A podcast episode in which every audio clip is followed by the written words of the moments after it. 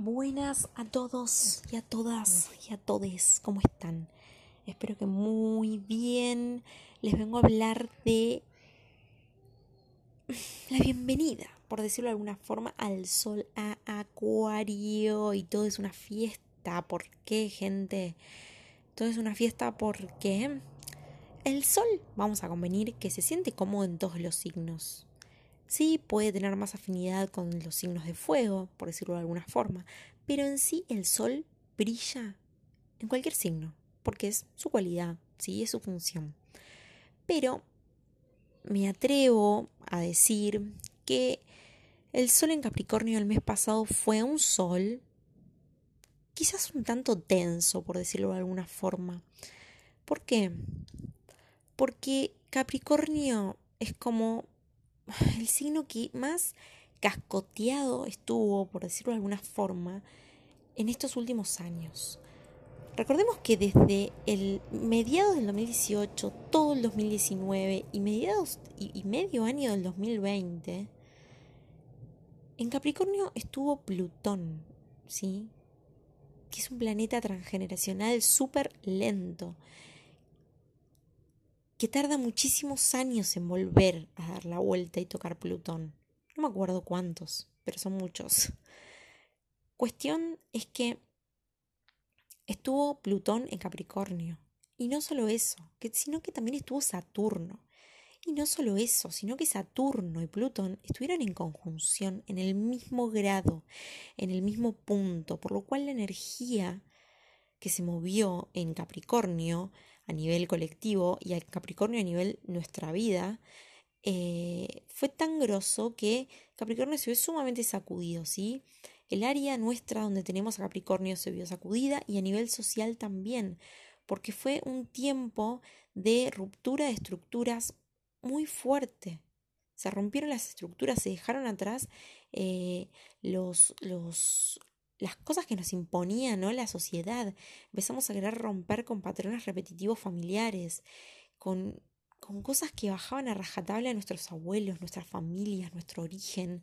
Empezamos a romper con todos esos patrones, empezamos a darnos cuenta de que teníamos que construir una realidad acorde a lo que somos realmente, que pasa más allá de lo que somos al mirarnos al espejo o en el, en el rol que ocupamos socialmente. No, somos mucho más profundos, somos algo mucho más sencillo y a la vez más, más inmenso, que es la esencia pura, ¿no?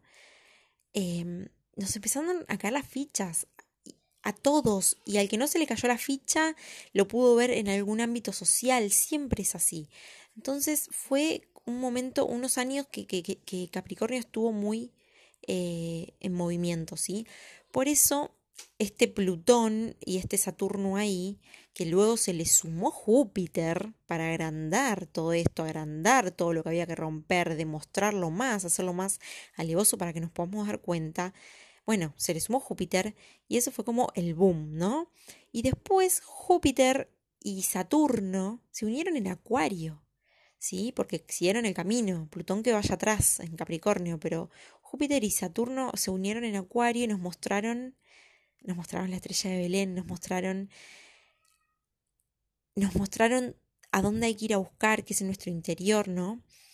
Eh, nos mostraron la era de Acuario, nos mostraron el compromiso con el colectivo, la red, la importancia de que haya una red que sostenga, de que todos somos uno, la era de Acuario es todos somos uno.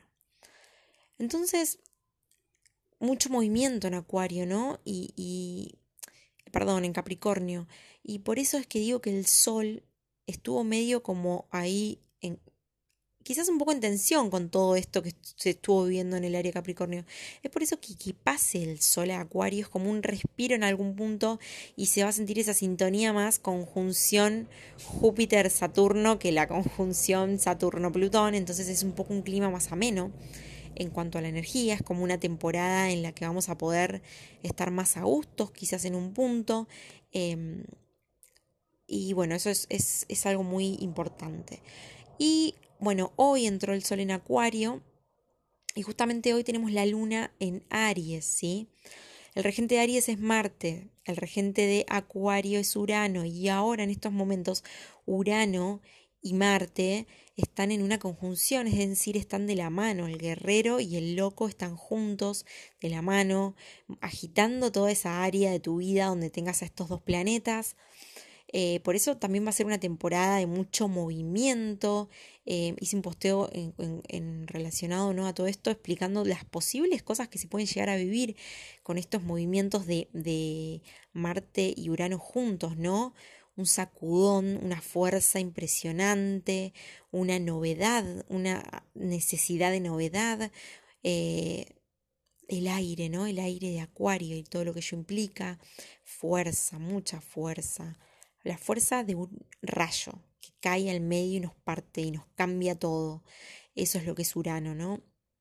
Y Marte es la fuerza, la intensidad, el inicio, ¿no? Porque es una explosión.